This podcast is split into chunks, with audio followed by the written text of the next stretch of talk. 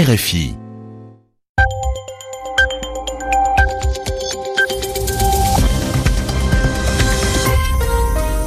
Il est 21h ici à Paris, une heure de moins en temps universel. Gilles Moreau. Bonsoir à tous, voici votre journal en français facile présenté ce soir avec Sylvie Berruet. Sylvie, bonsoir. Bonsoir Gilles, bonsoir à tous. Dans l'actualité, le voyage du pape en Birmanie, arrivé ce matin à Rangoon, François rencontrera demain Aung San Suu Kyi.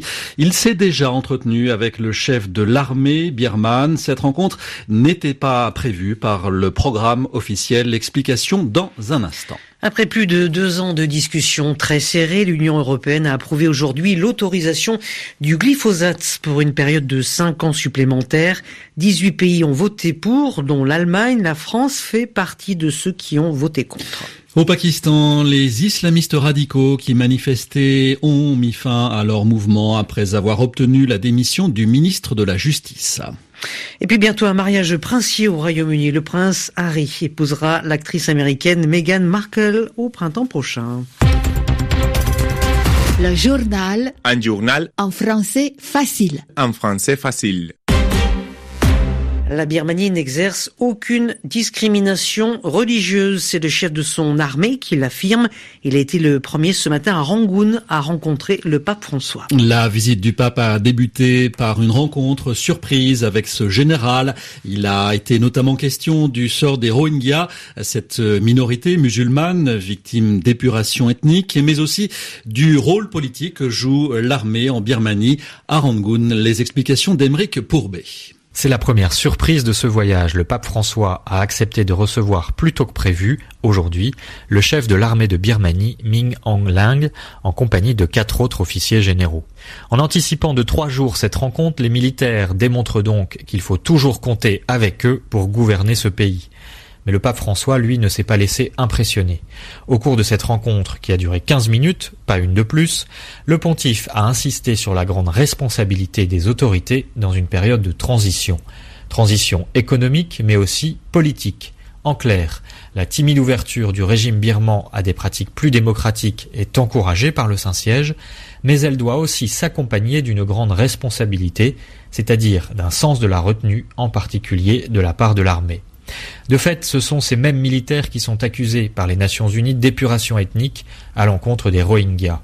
Si le pape a donc accepté de bouleverser son programme pour les recevoir, c'est une marque de considération, le pontife ne s'est pas non plus privé, courtoisement mais fermement, de souligner qu'il y a des limites à l'exercice du pouvoir.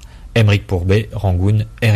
Et après avoir rencontré ce général, le pape François a rendez-vous demain, mardi, avec la prix Nobel de la paix Aung San Suu Kyi. Au Pakistan, les islamistes radicaux qui manifestaient depuis près de trois semaines ont obtenu satisfaction. Le ministre de la Justice a démissionné. Les manifestants lui reprochaient d'avoir voulu changer la loi sur le blasphème, un sujet très sensible au Pakistan.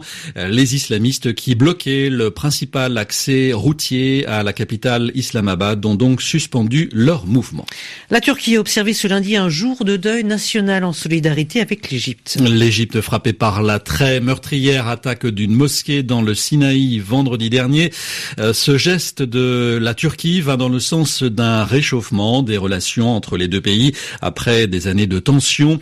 En 2013, Ankara avait vivement protesté contre la destitution du président Morsi. Il est présenté en Turquie comme le banquier de l'imam Fethullah Gulen, le présumé du putsch raté de juillet 2016. Memdou Chekmaz, c'est son nom, a été arrêté au Soudan avant d'être remis à la Turquie où il est arrivé ce matin.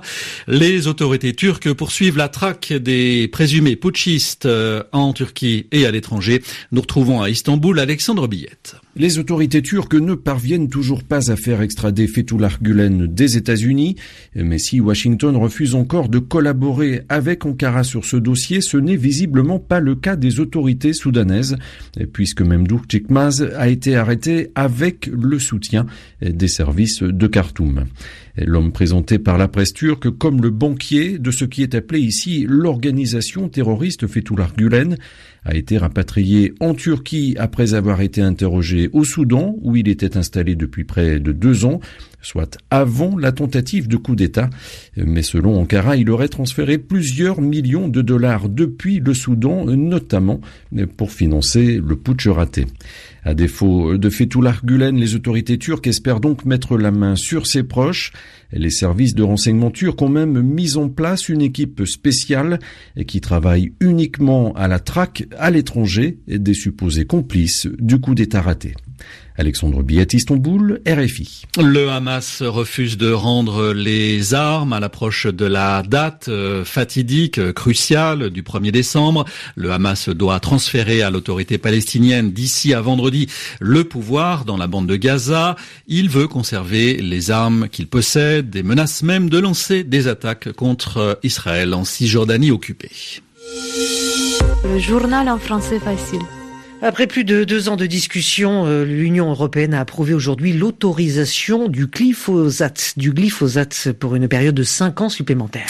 Le glyphosate, ce composant principal d'herbicide qui serait très dangereux pour la santé, les écologistes veulent son interdiction pure et simple. La proposition de la Commission européenne a été approuvée aujourd'hui par 18 pays, dont l'Allemagne, qui s'était abstenue lors du précédent vote. Quant à la France, elle fait partie des neuf pays qui ont voté contre. Elle regrette le vote intervenu aujourd'hui. Le président Macron promet que le glyphosate sera interdit en France au plus tard dans trois ans. Écoutons maintenant la réaction de l'eurodéputé socialiste français Éric Andrieux. Il redoute une autorisation qui se prolonge au-delà de cinq ans. Si on regarde le règlement européen, on est parti pour huit ans d'autorisation de la molécule. Quoi qu'il se passe dans cinq ans, parce que dans cinq ans, on va à nouveau revoter et décider donc de renouvellement ou pas. Mais dans tous les cas de figure, comme le règlement européen sur le règlement pesticide dit qu'il y a, euh, si la décision se prend aujourd'hui, il y a un an d'utilisation de la molécule, il y a entre six mois et deux ans pour vider les stocks. C'est qu'aujourd'hui, quand on dit cinq ans d'autorisation, dans tous les cas de figure, à minima, c'est huit ans d'utilisation.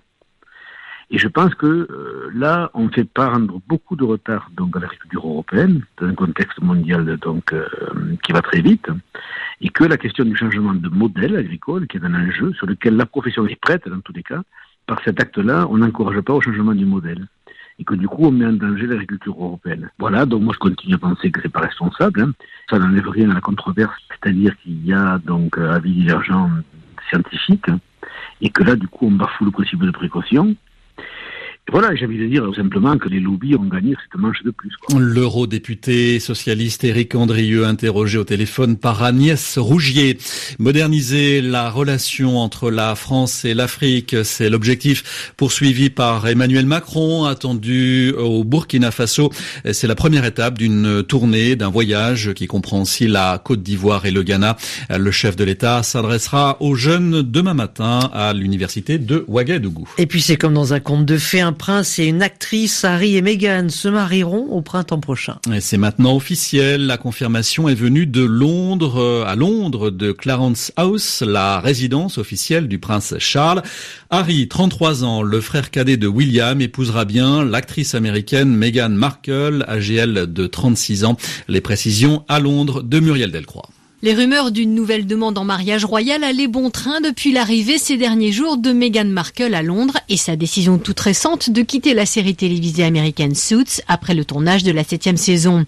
Tout se sera passé très vite alors que le couple avait dû officialiser leur relation en novembre 2016 dans des circonstances peu glorieuses pour la presse britannique. Face à des tabloïds déchaînés qui insistaient lourdement sur la couleur de la peau de la jeune actrice métisse, le prince Harry était intervenu pour faire cesser le harcèlement et le racisme à l'encontre de Meghan Markle. À 33 ans, Harry, le cadet du prince Charles et Diana, a donc trouvé à son tour sa princesse, de 3 ans son aîné. Il s'inscrit dans la lignée de son frère William puisqu'il s'apprête à épouser une commoner qui n'est pas issue de l'aristocratie britannique. Mais Harry va plus loin car non seulement Meghan Markle est américaine, actrice, métisse, mais elle est en plus divorcée après avoir vécu jusqu'en 2013 avec un producteur hollywoodien. Le même scénario avait obligé le roi Édouard VIII à abdiquer par amour pour une autre américaine divorcée, Wally Simpson. 80 ans plus tard, le mariage à l'église du jeune prince a cette fois reçu la bénédiction de toute la famille, à commencer par la reine Elisabeth II, qui est, nous dit-on, absolument ravie. Muriel Delcroix, Londres, RFI. Et après cette heureuse nouvelle, retour aux dures réalités des chiffres, je parlais de la bourse, début de semaine en baisse en Europe, la bourse de Paris a reculé de 0,56%. Voilà, c'est la fin de votre journal en français, facile à retrouver bien sûr sur notre site à la rubrique RFI Savoir. Bonsoir à tous, bonsoir Sylvie. Bonsoir.